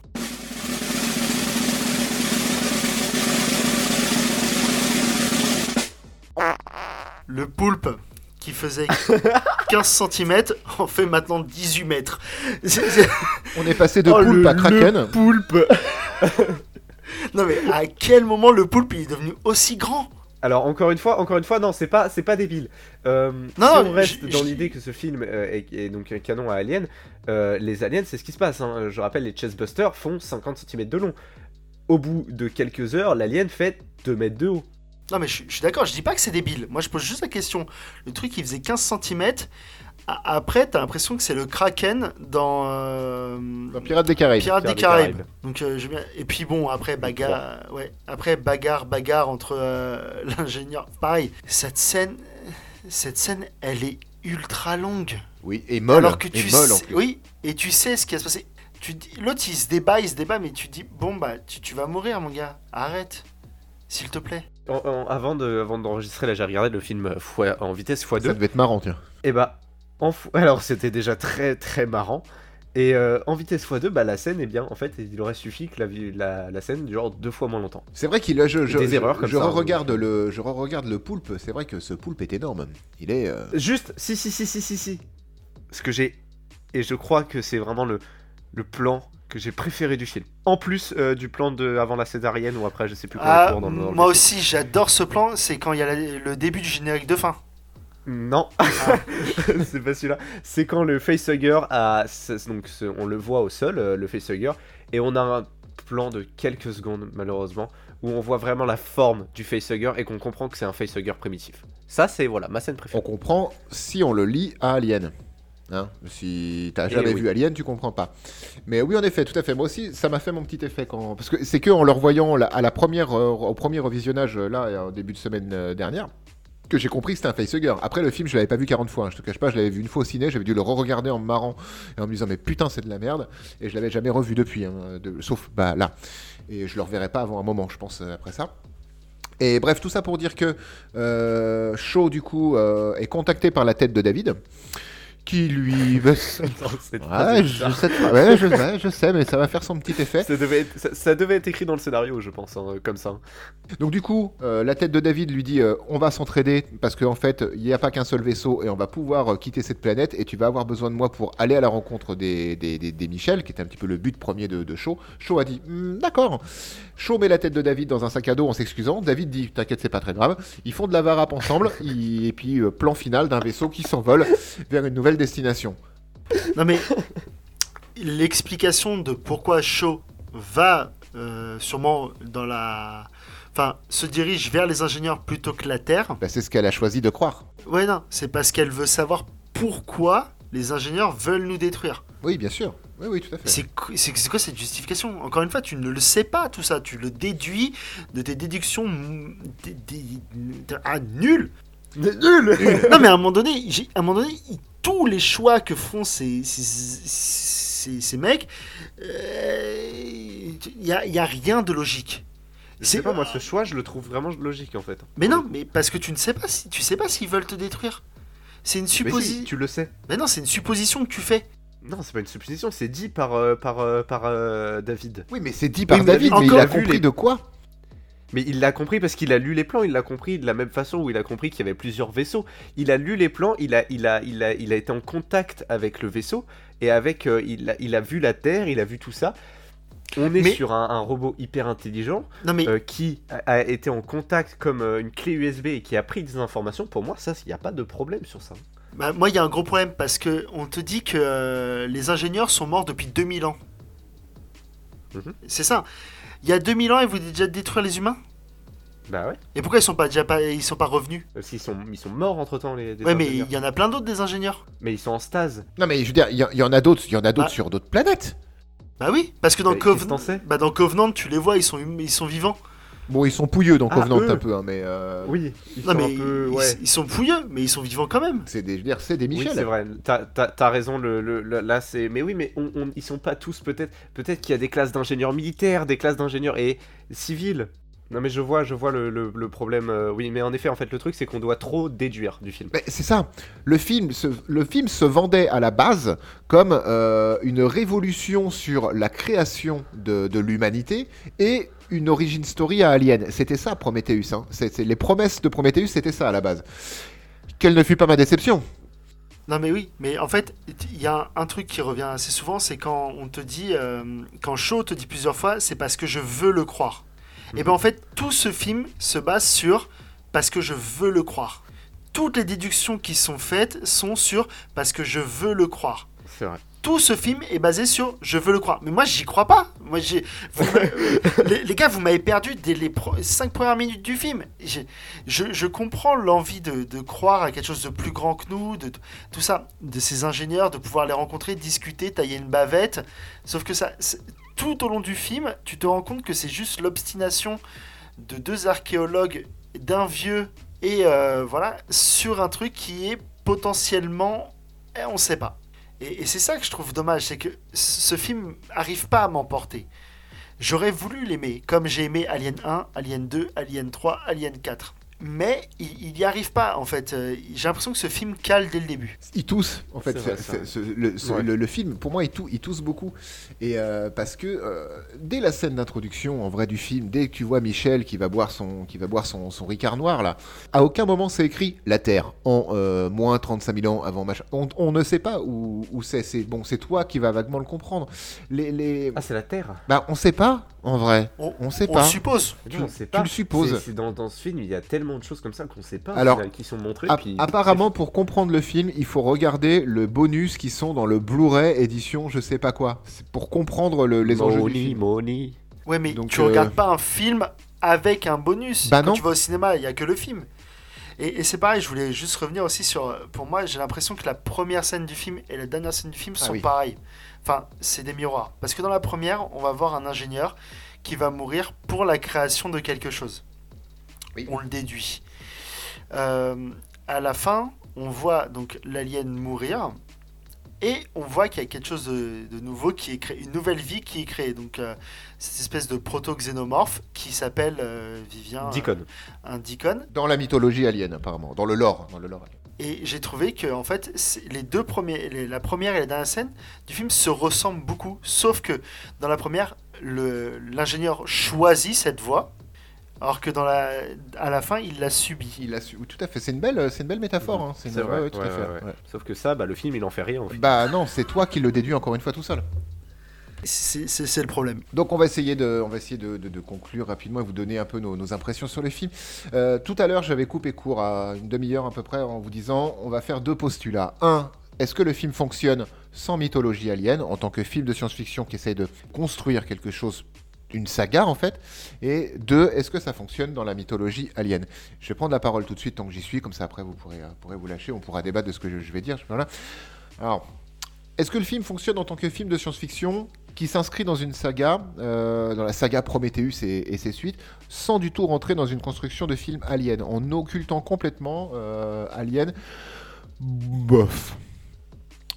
C'est joli. Esthétiquement, il y a plein de choses qui me plaisent dans le film. En fait, il y a plein de choses qui fonctionnent, mais on base pas un film que sur son esthétique. Donc, il pose énormément de questions dans, son propre, euh, dans sa propre logique, hein, sans parler de- des questions qui, concernent vraiment la mythologie alien. Il pose énormément de questions auxquelles il répond pas. Euh, absolument pas. C'est-à-dire qu'au début, on a des vagues enjeux qui te sont présentés, et ces enjeux à la fin du film ne sont pas résolus. C'est pas comme ça que ça fonctionne normalement un film. C'est pas comme ça que tu construis une saga. Le premier film d'une saga ou d'une trilogie, il a ses propres enjeux qui sont noyés dans des enjeux beaucoup plus grands, mais à la fin du film, les enjeux euh, qui, qui t'étaient présentés sont résolus. Je prends l'exemple de Star Wars épisode 4. Il y a un empire, il y a les rebelles, il y a la force, il y a des Jedi, il y a Darth Vader. L'enjeu du film, c'est simplement de détruire l'étoile noire. C'est ce qui va être fait, et le film pourrait s'arrêter là s'il n'y avait pas eu les deux autres. On aurait eu un film de science-fiction complet, en trois actes. Euh, et c'est tout. Et si tu y réfléchis 30 secondes, au-delà de ça, il y a un, euh, un chevalier Jedi qui a reçu un centième de formation de Jedi. Euh, L'Empire existe toujours, donc tous les problèmes ne sont pas résolus et seront résolus dans la suite de la saga. Et dans Prometheus, ben on n'a on n'a pas ça. À la fin du, film, il n'y a rien qui est résolu de ce qui a été présenté au début. Bah, moi, c'est ça en fait, c'est ce que je vois. En tant que film d'ac- euh, en, en tant que film d'action, en tant que film de science-fiction tout court, bah, j'ai pas aimé. Parce que déjà, je l'ai vu moi-même euh, en tant que film euh, euh, dans la saga Alien, mais aussi, même en essayant d'occulter cette partie-là, je l'ai juste vu comme bah beau, même pas en fait, je l'ai même pas trouvé si beau que ça, parce que j'ai trouvé le truc trop sombre, il n'y a pas assez de... T'as pas le temps de te poser sur les décors, t'as pas le temps de regarder ce qui a été fait, et au final, il n'y a pas grand-chose qui a été fait, il y a deux trois endroits qui sont Il jolis. n'y a que les panoramiques qui sont beaux en fait. C'est ça en fait. Et au final, bah, en tant que film d'SF tout court, euh, je l'ai trouvé euh, bah, bah nul euh, parce que bof ouais parce que il y a pas de on te présente comme t'as dit plusieurs choses qui ne seront jamais résolues. Et maintenant si je rentre donc plus précisément dans, une conclusion dans la saga Alien, si ce film est dans la saga Alien vu qu'il l'est il y a tellement de choses qu'on nous montre et qui sont censées s'inscrire dans un lore, mais qui n'ont aucun sens et au, final on n'aura jamais nos réponses. Euh, tout à l'heure j'ai parlé un peu euh, de façon rigolote, euh, enfin comique, d'une émeraude géante dans une pièce, mais qu'est-ce que ça fout là? Le gars qui se suicide, mais pourquoi il se suicide? Mais parce qu'il faut réfléchir, ah, il crée la vie peut-être, mais alors pourquoi il y a un énorme vaisseau derrière? Qu'est-ce que ça veut dire? Pourquoi tout est différent d'une scène à l'autre? Le vaisseau qu'on voit derrière dans cette scène d'introduction, euh, enfin, on voit l'ombre d'un vaisseau qui s'en va avant que Michel il picole son truc et qui se dissout en fait, hein, qui, qui- qui fonde. Le vaisseau ne ressemble même pas au- à un vaisseau de, des, des, des- des Michel. Ça ressemble pas à un Michel à tort. Ça, C'est une que- espèce de, de- on dirait dire. une soucoupe, enfin un truc ovo- ovo- ovale un peu qui s'en va comme ça. Mais c'est dans quel film ça qu'il y a un vaisseau ovale qui a atterri sur euh, Terre pour parler premier euh, con- dans le premier Premier contact. contact. Voilà, premier contact, voilà, c'est vraiment le vaisseau de premier contact, mais mis à l'ho- à l'horizontale. Il te pose des trucs, il te montre des trucs, il te donne jamais de réponse, et donc en tant que film de SF tout court, bah tu comprends rien.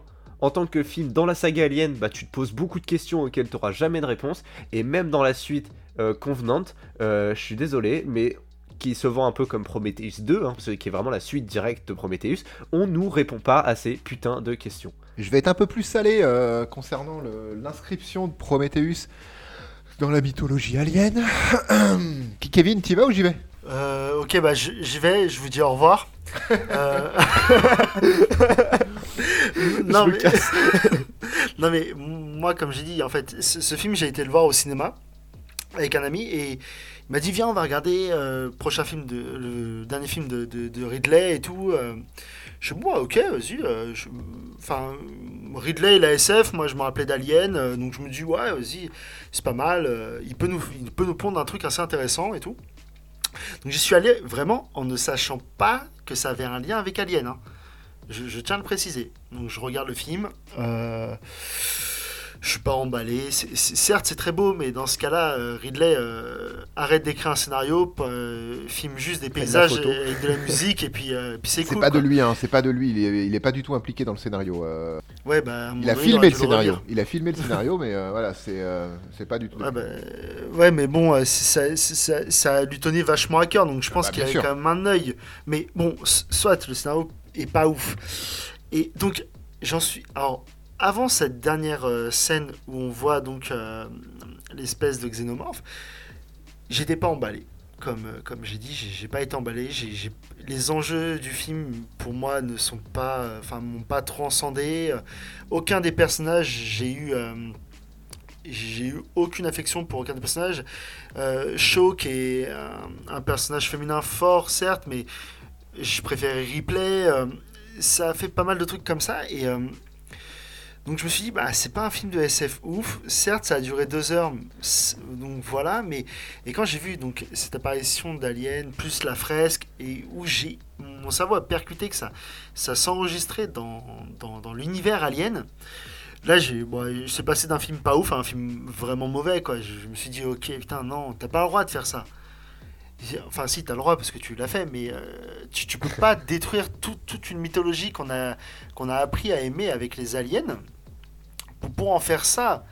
J'ai envie de dire, non, non, Et puis- Ridley, tu. Non, quoi, non Et puis surtout, ça ne répond euh, là où, là où le film se, se voulait être. euh, on va vous révéler d'où viennent, quelle, quelle est l'origine des aliens. Déjà moi, en tant que fan d'aliens, je m'étais, je m'en foutais complètement de savoir d'où, d'où viennent les cafards de l'espace. Je m'en fous. Quand je vais voir un Pareil. film Alien, je veux un huis clos, que ça fasse peur, que ce soit mal éclairé, que ce soit speed, avec une héroïne forte et qu'il y ait quatre actes dans le film. C'est ça, mais c'est comme moi. En fait, un alien, je le vois comme un virus.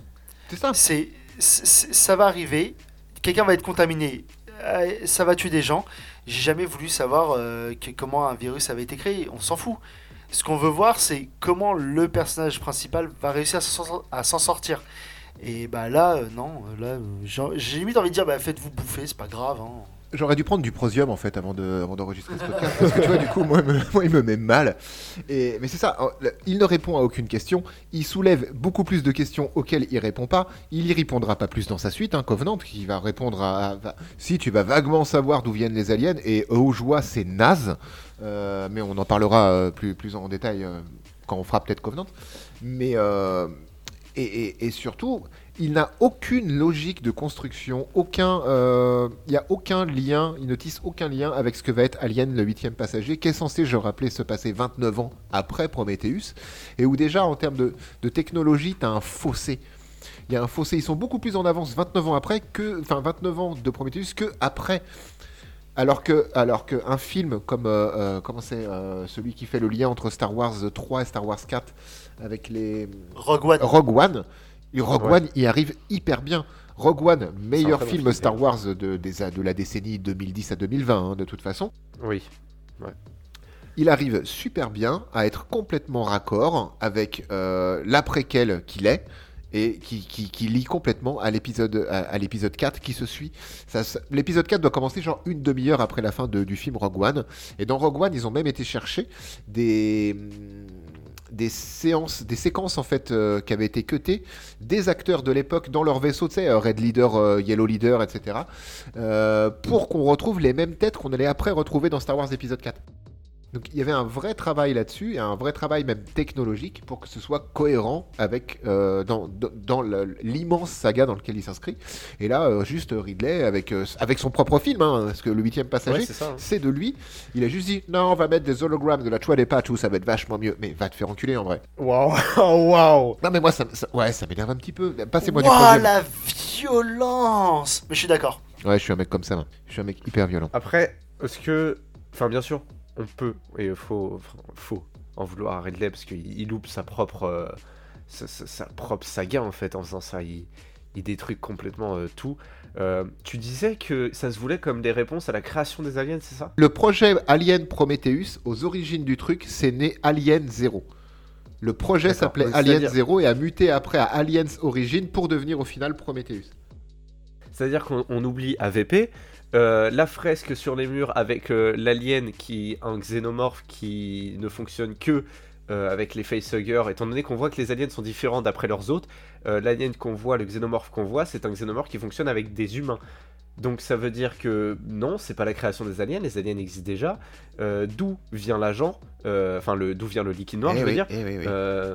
Tout ça, voilà, c'est c'est des trucs où il pop et ça dépop pas. C'est juste là et puis ça reste dans ton cerveau et, tu te dis mais pourquoi, pourquoi, pourquoi et pendant deux heures t'as zéro Et explication. quand tu dis, euh, quand, quand tu dis euh, Ridley nique sa propre saga, hein, tu l'as pas dit en ces termes, mais ce que tu as dit juste avant, euh, déjà ce n'est pas sa propre saga et ce n'est pas sa création. hein. Oui, Il a non, réalisé sûr, le premier film avec un petit budget et beaucoup de beaucoup d'intelligence dans la réalisation et ça fonctionne hyper bien.